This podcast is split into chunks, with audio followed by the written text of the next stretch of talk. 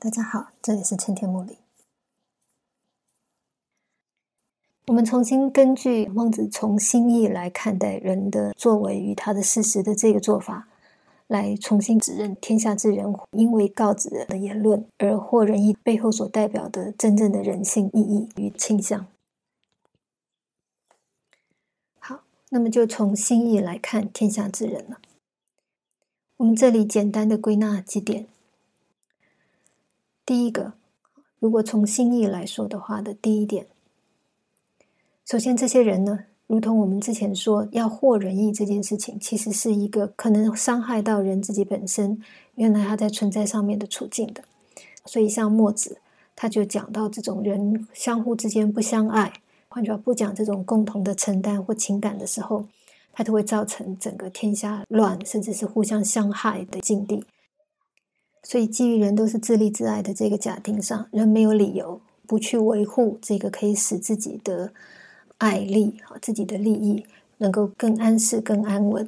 的一种道德，即使像兼爱这种已经完全违背人的亲疏的本性，换句话，他对人性的这个强贼，其实是非常的根本而内在深层的。可是如墨子，他都主张，在这种情况底下，人其实如果你明白，你去破坏这个东西，其实会伤害到你自己的话，那么人也不可能会去获仁义的。只有比如说像告子或者像老子这种真正关注啊人性而在意人性，希望维持他的本然的这种特别具有自觉的思想家，才可能会提出一种背弃这些一般所以为良善的共体道德，来试图寻求另外一种素朴的自然的啊，或者是宁可他乱，宁可他互相残害的一种境地。可是，如果我们从天下之人会因为告子之言就起而获仁义的这个现象来说，我们会看得到，这个时候投身在这个可能会危及自己本身的存在利益的这些行动的人是什么人呢？是全部的人，是天下之人。换句话说，这是绝大部分的人。通常，当他们明白到这个对象、这个东西是一个强贼他本性东西的时候。那么他们都会如同告子、如同老子那样，完全不再考虑自己本身的利益、利害，而愿意舍弃这些功利的考虑，去对抗、对峙他的对象。换句话说，从这个天下之人因告子之言而获仁义的这个做法、这个现象，我们可以看得到他们在心意上面的第一个特点是什么？就是他们其实在整个这个利益取向的这个问题上面。他们实际上是不被这个利益所束缚，他们轻易的跨越了趋利避害、自爱自利的这个所谓的现实功利的限制，而去做他们自己认为应该做的事情。而这个是普遍的，这个是天下之人都通常如此的。换句话，在现实的利益、在现实的这些功利的考虑、这些短视的这些问题的面前。人其实是可以自由的，人其实是独立在这个单纯的利益网络之外的。这个是第一个，从他们的心意上来看，我们看到他们是可以没有功利性的。那么第二个啊，在心意上面的特点是什么呢？可以想见，人会起身获仁义，主要的原因是什么？当然，就是对这个东西强贼人性感到不能接受啊，甚至因此觉得愤怨，甚至是对过去以为仁义其实是对人友善的、良善的，结果发现它其实根本是一个强贼人性的、伤害人性的事物的时候，这种受骗的、受伤害的感觉，再导致人会起身去祸害他，因为很明显的，他不只是在排斥一个不喜欢的。不认同的东西，而是以祸，换句话说，以一种相对负面、暴力的伤害性的手段的时候，这个除非是我们对对方已经抱有了某种怨恨、愤怒，否则也不至于做到祸这样的手段。而这种对呃仁义、对强贼人性者的仇视，甚至不是只有个别人会受到告子的这种说法或者这种认知的鼓动的。这里所谈到的是天下之人，换句，所有人都因为告子的话产生了同样的感受，也下了同样的决心，有同样的意志，企而获人意。事实上，就我们自己的经验来看，一个人会受到别人的话语的影响，而把这样的话语完全依照他的看法而付诸行动。类似这样的情况，其实是不多见的。我们或许会对某些别人所讲出来的言论或看法产生非常大的认同，也依照他的说法来解释所发生的啊相关的一切事情。可是，能够完全的去认同他者的言论，本身其实不是那么容易，特别是它取决于他所讲的这个内容跟我们自己平常关心的事物、熟悉的经验有多大的关联，产生多大的冲击等等许多因素相关。它必须在某种情况底下，以相当的程度触动到我们，或者是它其实本来就是我们自己原先的看法，否则我们很难真正的对另外一个人、对他人的言论起了如此大的共鸣。这种情况其实不需要多言了。我们看每一个思想学派的传承，或者是单纯的在一个教育关系底下，或者是一个家庭里面，父母对子女的教导。他的期望，他的言说，或者是在学校里面，或者在一个师生关系底下，或者甚至是在一种人跟人的彼此充满情感的这个关系里面，即使两方是相互肯定的，两方是啊相互认同的，都不见得能够让其中一方的言论完全的照实的、不加增减的为另外一方所接纳跟传承。所以，光要在言论上面达到一个。使听者在他的心里产生认同这件事情，这个其实就已经有许多的条件、许多的限制，来让这样的情况普遍的发生。更何况现在天下之人或仁义的时候，他们是不只是认同这样子的看法，还付诸了下一步的行动。换句话说，这个时候他们所产生出来的对这个说法的认同感。对于这个说法所强调的事情的轻重、它的重量、它的影响性，他们是完全接受、完全明白的。正因为能够完全的感受到，当告子说以其乐为杯圈，其实就像以人性为仁义的时候，对人性的强贼的问题的这种严重性，才会认为对这个言论的接纳不应该只止于一种心领神会或者对意见上面的认同而已。更需要去付诸行动，因为如果不付诸行动，这样强贼人性的情况是没有办法得到挽救，没有办法被终止，没有办法被克制的。所以，当他们会付诸行动去获人意的时候，这代表着他们真的是信以为真的，而且不只是一种相信而已。这个同时是代表着他们对这个问题的忧虑，所以他们必须去做些什么。才能够让今天他们对这个东西的忧虑得到舒缓或者克服解决的可能。我弟说，我们应该理解到，让天下之人共同的、一样的，企鹅去做类似的行动，一样的行动，为着同样的目标，基于同样的理由，去做出某一些真真实实的落实出来的具体行为，这个其实是一个多么不容易的事情。换句话说，当告子的说话能够最终达到这样大的一种煽动能力，能够造成这样通盘的结果，可以想见他的言论对所有人来说是如何的震撼，如何的触及到他们所真正关心的问题，如何的使他们因此迫于他们的关切而必然要做出反应。好，那么如果是这样的话。为什么会做出这些反应呢？那个被触及到的大家的共同关切，所关切的东西究竟是什么呢？换句话说，我们从这一点看到，人天下人所代表的这种人类的普遍状态，他们的心理、他们的心意是怎么想的的第二个特点，第二个内容在哪里呢？就是其实他们都跟告子一样。或者跟孟子一样，所有的人其实都相同的重视人性本身，他们都担忧人性受到强贼，都希望能够本于人性，能够基于人性而存活。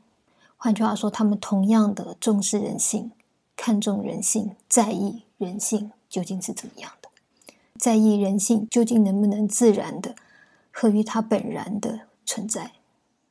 是这样的一个理由，才让他们能够不被利益所束缚。而决定做出一个可能会伤害自己利益的行为，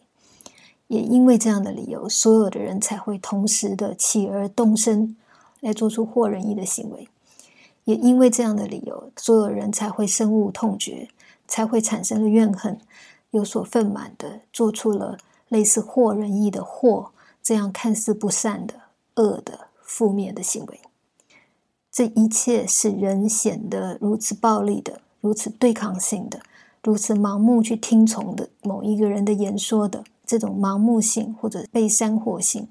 实际上背后出自了同样的理由，就是他们其实是对人性有着相同的关爱跟重视的。好，这是第二点。第三点，那么从啊，所有人都会因为强贼人性的这个宣称。而起而产生那样程度的认同，那样大的啊，试图去挽救这个问题、克服这个问题的这样大的意志力跟行动，它说明了什么东西？由于大部分的言说，或者大部分即使我们肯认为正确、肯认为有道理的充实的言论，都未必能够起到相同程度的大的效应。所以，像告子所讲的这一种言论，这种对人性跟仁义之间的关系的解释，它必然有一种非常独特的特点，才使得啊能够引动、引发出这样大的后续效果出来。而原因，除了因为所有人都对人性有同等的、等量的高度的重视以外，如果我们撇开这个内容，我们还可以看到，人的人性要进一步落实到他的行动。换句话人的这些意志力的作用，整个这个意志力的活动的这个规律，从这个角度上面来看的话，我们还可以归纳出人心在感受上面的一个通则，或者惯例，或者一个大致上面的大体的状态、大体的趋向是什么呢？简单的来说。人在感受上，在他的感觉上，其实最难压抑的感觉，大体来讲应该有两种。那么，在天下之人因为告子之言而获仁义这件事情上面来说，他可能就同时叠加了这两种最难压抑的感受。这两种感受是什么呢？第一种，当就像我们前面一讲所提到的这种，我们对无辜的人受害的不忍。比如说，我们举例，齐宣王因为牛在站立在发抖，他的不忍心；或者是我们在上一次提到了孟子希望提醒告子的，或者希望触动到他的，也是类似的情况，就是对那些行仁义者，或者仁义本身，换句话说，本来出自于善意的、努力奉献而承担的在做的这些行为，纵然他们在客观上是非人性的，是强贼人性的，使人有所勉强的。但是他们会这样做，其实也只来源于他们以为他们正在做一种对人来说是良善的德性或作为。那么，所以如果今天将要获仁义的话，我们将会看到，我们不只是使得人受害，哈，无辜在受害，甚至是使得人明明是出于善意、良善的，可是呢，他却正因为他自己的善意而招致了祸害。这一点会更让人难以接受，为这样的情况的发生感觉到悲伤，感觉到绝望。这时候的这种感受的复杂性或者难以忍受性，是超乎我们对一个无辜受害的、无罪受死的同情要来的更加的深刻、更加的难受、更加的难解的。这是第一种我们在感受上面来讲难以压抑的感受。最难以压抑的两种感受之一的其中一种，就是我们对善这件事情，他的遭遇的不忍，对善遭遇不测，对善遭遇到迫害，对善遭遇到某种误解或者某种不能够体谅，而衍生出来的种种不幸的不忍，这是第一种。可是还有另外一种情况，也是让人很难忍受的，是什么呢？这就像我们看到有呃强大的人、有权力的人在欺负弱小的时候，我们的愤怒；看到社会出现了不公平、不公义的时候，或者其他不均，或者其他利用智巧、利用自己独特的能力或资源对其他事物的伤害。一件事情一旦让我们意识到它是如此的不善的时候，我们的愤怒远远的比我们对一般的过失。或者对啊一般的争执，换句话你明知对方其实不是真的有恶意的，只是你们之间有许多东西难以沟通、难以磨合的这种争执，即便这样的争执是多么的激烈，就好像在一个论辩的场合里面，你们各执一词一样。可是如果你其实知道，这无论多么大的争执，多么大的在意见上面对你我的这种否定或者推翻啊，完全不能够接受、不能够认同。一旦这个背后其实并不存在恶意的话，换句话说，它实际上只是就事论事，它并没有任何不善的时候，我们其实就算在情绪上起了起伏跟波荡，可是它其实也不至于造成我们的感受上有任何的负面性啊，任何难以压抑的气力产生出来。也因为这样，为什么匡章他跟他的父亲不相遇啊？是因为出于择善。作为择善，当然双方其实并没有任何的恶意存在的。可是为什么在一个父子关系底下，却应该避免择善的发生呢？主要原因是在一般的这种争执或者责备，我们其实都能够区分对方到底对你有没有心存恶意的。他究竟只是想剥削你，只是想要贬低你，还是他不是？类似这些，其实我们在一般的相处情况底下，其实是会看得见的。所以。如果你的上司、你的社会，或者是你所面临到的其他的这些纷争，他在这整个过程当中，到底他是抱着什么样的用意？这个其实多半是非常清楚的，除非你缺乏人生经验，不然你你会分辨得到的。可是父亲跟子女之间的问题在哪里呢？就是我们其实完全的知道，这中间照理来讲，百分之百不应该存在着任何恶意。它甚至是远较于我们跟其他的人事关系里面的那种恶意的所存在的几率来比较的话，它应该相对来说，它更是微乎其微。可是也正因为这个关系被我们理所当然的以为如此纯粹，所以当它发生争执的时候，当它发生对对方的否定的时候，而你又难以去辩解，你又难以改过迁善，或者是做出符合他期待的表现的时候。他对你的责难，就因为他的良善而使得你的自惭形秽，或者使得你的百口莫辩，就更加难以化解。所以，在一个父子择善的这个情况底下，之所以在情感上如此困难，他其实倒不是因为我们感觉到对方的不善而产生愤怒，而是我们对此刻这个责难难以承受。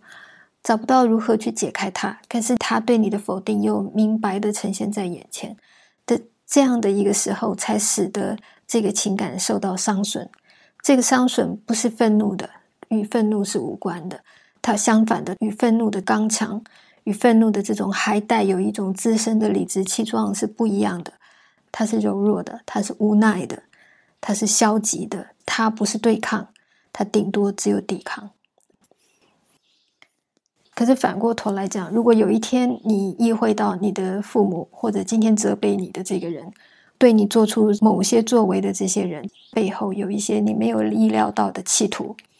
或者他真的是想要伤害你的时候，我们的情感反而能够正大光明的、直率的去施展出来。换句话说，你就不再存在任何的压抑，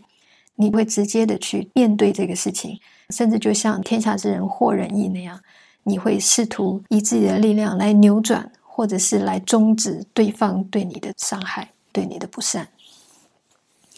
人对不善的这种愤恨不平，这个是人在感受上最难以压抑的两种感受当中的一种。再进一步归纳，换句话，人在感受上最难压抑的感觉，其实一个是针对善的，一个是针对不善的。那么，针对善的，针对我们所肯定的、我们所爱护的、我们所认为美好的事物，我们不忍心它遭到伤害。一个我们觉得美丽的东西、美好的东西，一个我们知道在背后带着良善心意的东西，它如果受到摧残，我们将会有所不忍。如果连无罪的、无辜的，换句话说，他其实没有任何特别好的，只是因为他没有罪，他没有做错东西，他就要受伤害，我们都会有所不忍的话，我们更可以知道，那么如果对那些我们所明知他其实是来源于一个良善的理由，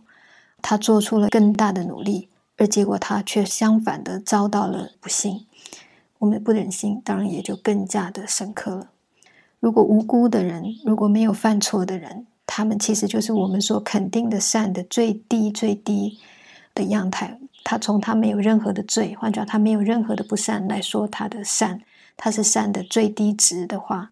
我们都会对他不仁。那么对超过这个最低值而真正有所建树、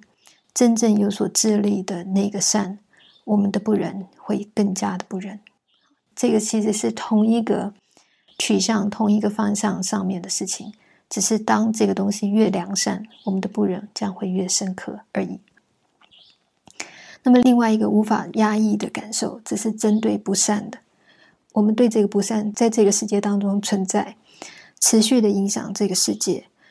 对其他对象造成伤害。这凡此的这一切种种，我们都希望能够终止，我们都希望能够与他对抗。我们会期待自己能够在各种可能的情况底下。正面的去迎接这一切不善，或者至少类似告子这样以言论来否定不善。总之，不善的出现让人难以忍受。这分别针对善与不善的两个方面的感受，这个就是在从感受上来说，人最难以压抑而必然有所感觉的两种感受的成因。而从感受上，它是最难压抑的这一点来说，它代表什么意义呢？换句话说，这两种感觉是人在情感上、在感受上最难伪装的、最本于它的本身的天性的最基础的感觉。换句话说，就是感觉、感受或者情感，从人性上来讲，最基底、最基础的样貌。这个最人性化的感受。他其实只感受什么样的对象呢？这两个感受其实一个是针对不善，一个是针对善的。而针对不善，我们企图终止、否定不善；对善，我们对它的受损，我们对它的遭殃，我们感觉到不忍心。换句话说，这个其实代表着我们试图去维护这个善，或者我们其实期望着这样子的良善能够存续下来。那么从这两面上来看的话，我们可以很清楚的明白，人性感受其实他所感受的东西究竟是什么呢？不是像我们一般以为的，只是在感受不同的情感，感受不同发生的这些个别的事件啊，各种不同的类型，各种不同的内容，不是的。如果就情感感受它的原本的这个基本的原型来讲，它其实只对这个善跟不善。有这样子无法压抑的一种纯粹本然的感受性的话，那么我们可以说，人其实真正在感受东西，其实只是在感受什么？他其实只是在感受善跟不善啊，他只是在对这两个东西在反应。我们对所有东西的感受，其实都基于这样的原则在作用着。所以，所有的喜怒哀乐，其实也只是对一件事情它的这个善不善，它的比例。对善不善，它的组合、它的关系，对应这些不同的善恶的作用的这些情况的反应而已。真正导致我们产生喜怒哀乐的原因，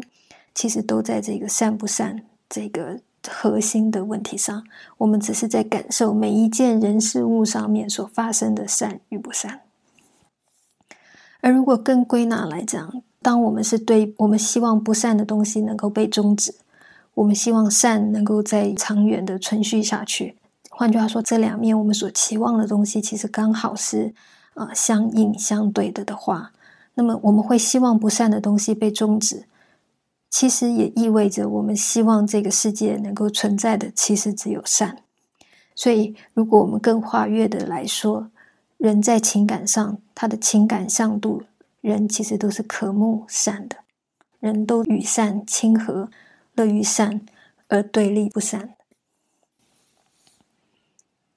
好，这也是第三点，就天下之人因为告子的言论而去获仁义的这个现象，我们能够看到的，在人的心意，特别是他的感受的这个层面，所能观察到的实质。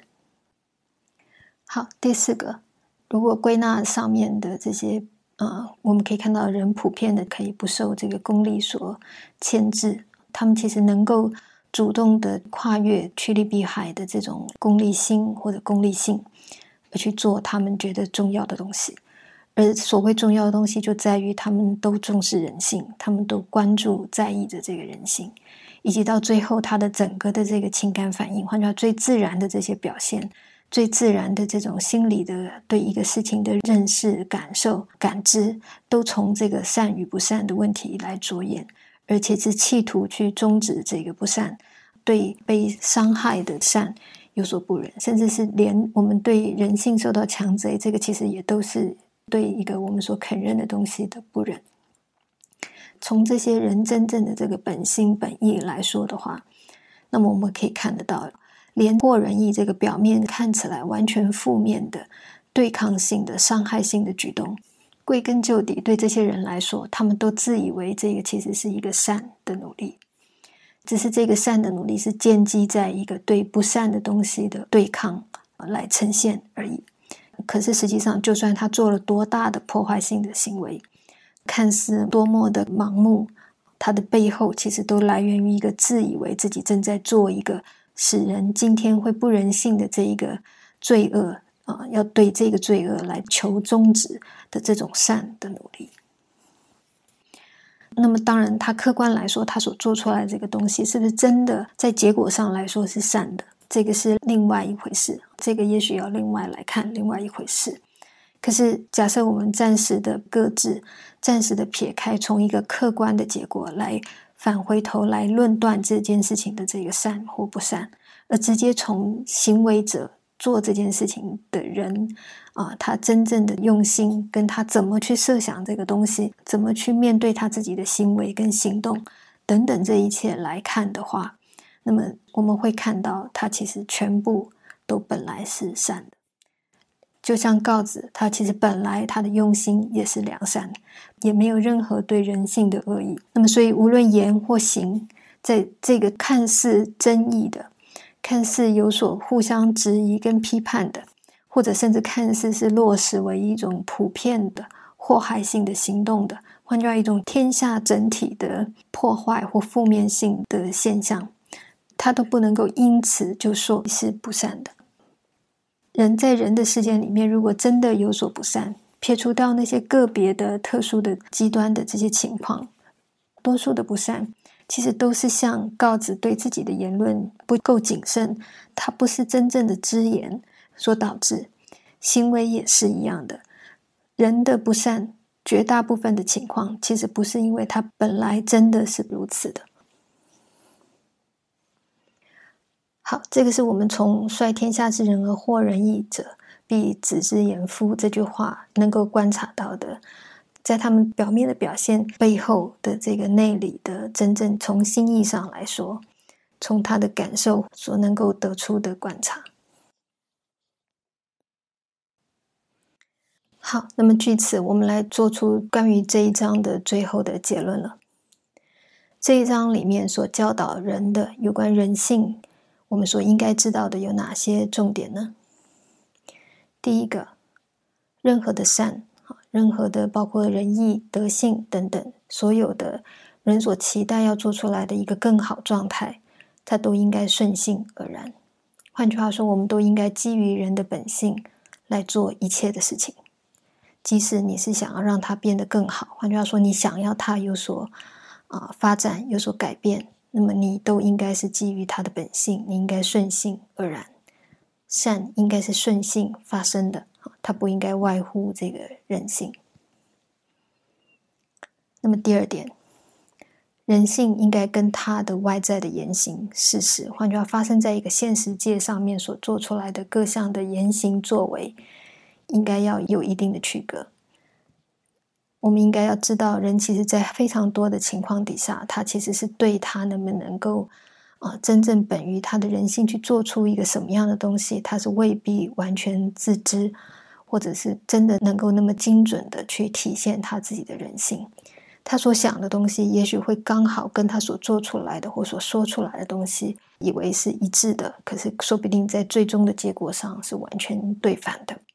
当然，这种情况我们不应该说他就随便他发生都无所谓。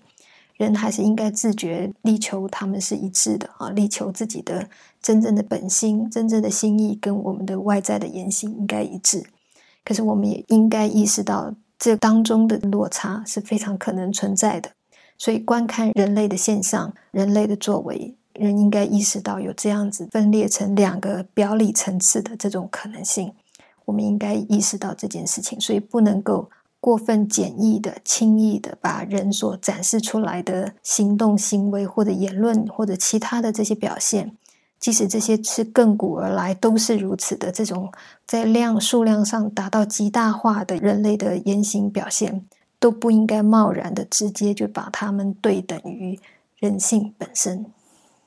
就像天下之人去获人意，这已经是人类全体在获人意了。它在数量上已经达到一个极致化了，可是这个都不能够因为它惑人意、惑的这个不善的这种行为来说，他的人性因此就是不善的，因此就是盲目的，因此就是暴力的啊！这个是没有办法等同起来的。好，第三点，讲人性论必然最终应该推向一个性善论的结论，这个是必要的。这个是必要的，这个是我们之前已经提到过。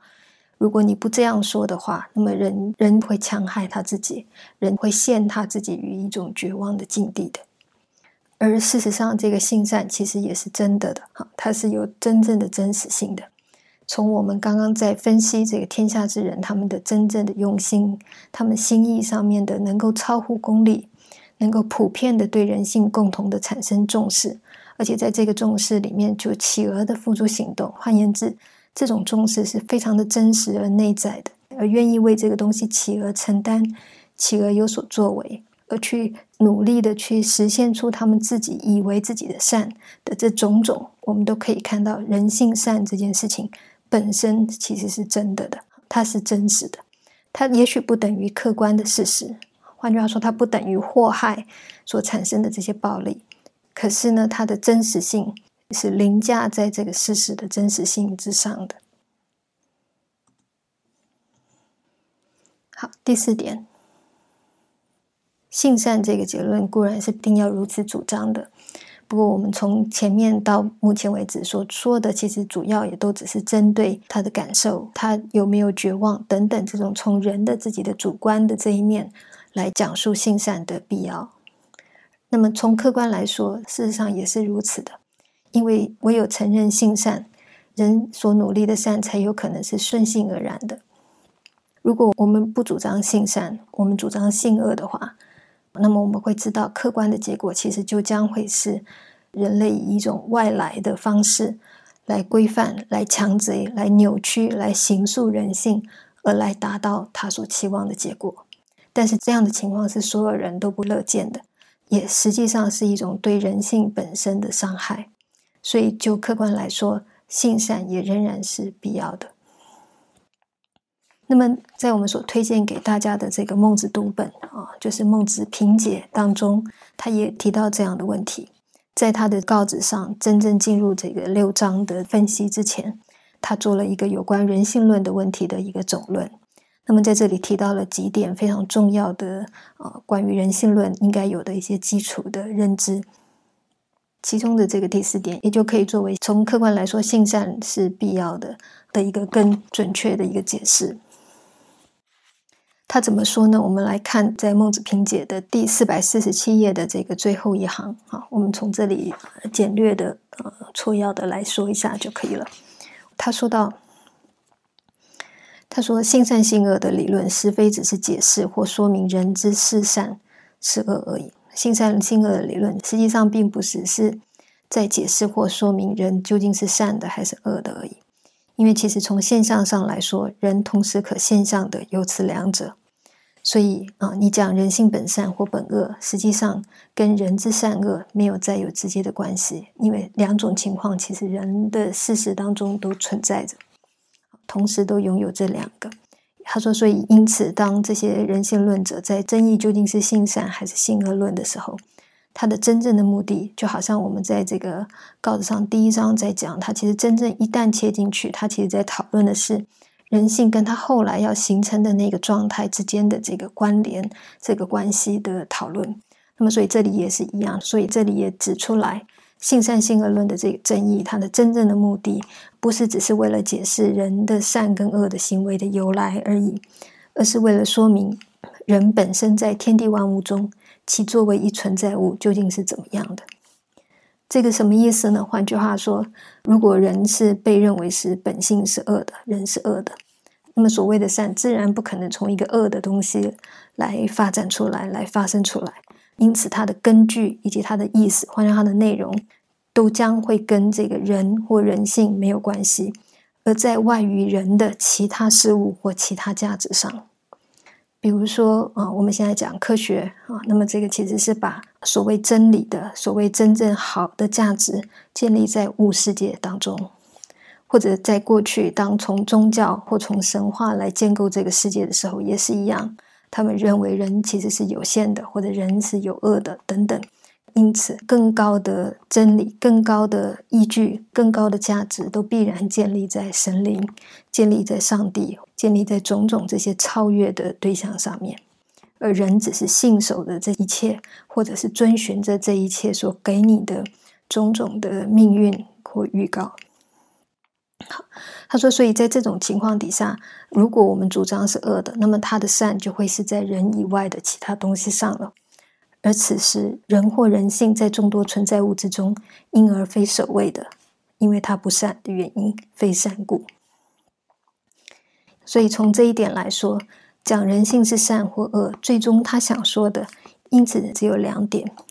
第一个是，究竟人这一种存有，究竟是一种什么样的存有？而且它相对于在天地万物或者其他的事物当中，它是怎么样的一种？它是优先的那一种？它是作为基本的根本的根据的那一种，还是它是应该受其他东西所规范、受其他东西所主宰的？在整体的这个世界当中，它究竟是在一个什么样的位置上？第二点就是，究竟什么东西才叫真正的善？好，那么善作为善，必须有其人性的根据或依据吗？啊，还是善有人性之外的其他的根据？换句话善究竟是什么样的东西？那么这两个问题都是我们在告子第一章里面，当告子在以七六跟悲劝来比喻人性跟仁义的时候，其实所对应谈到的。好，那么从这一点，从这个人跟天地万物的关系、人的定位以及善究竟应该是什么这些客观的角度来切入，我们也会看到讲述性善的必要性。如果不这样的说，人必然要面临由一种其他的事物来超越于人，并且改造人的这一种类似孟子这里说强贼人性的这样的一种处境了。好，再下来一点，第五点就是善跟不善这个事实，其实同是人的本身的事实。在刚刚我们所读到的《孟子评解告子上》前面的这个总论人性论的部分，也提到这一点了。就是人其实是同时在现象这个层次上面是可以有这个善跟不善的两种体现的两种表现的。但是这两种表现，在真正如果我们呃探求它的内里的话，我们会看得到它的本末轻重其实是有所不同的。那个能够真正促使天下之人都企鹅去获仁义的这个力量。才是真正的根本，而不是过人意的这个行动。人其实并不容易把他人的言论直接付诸行动，更不用说天下之人都率皆如此。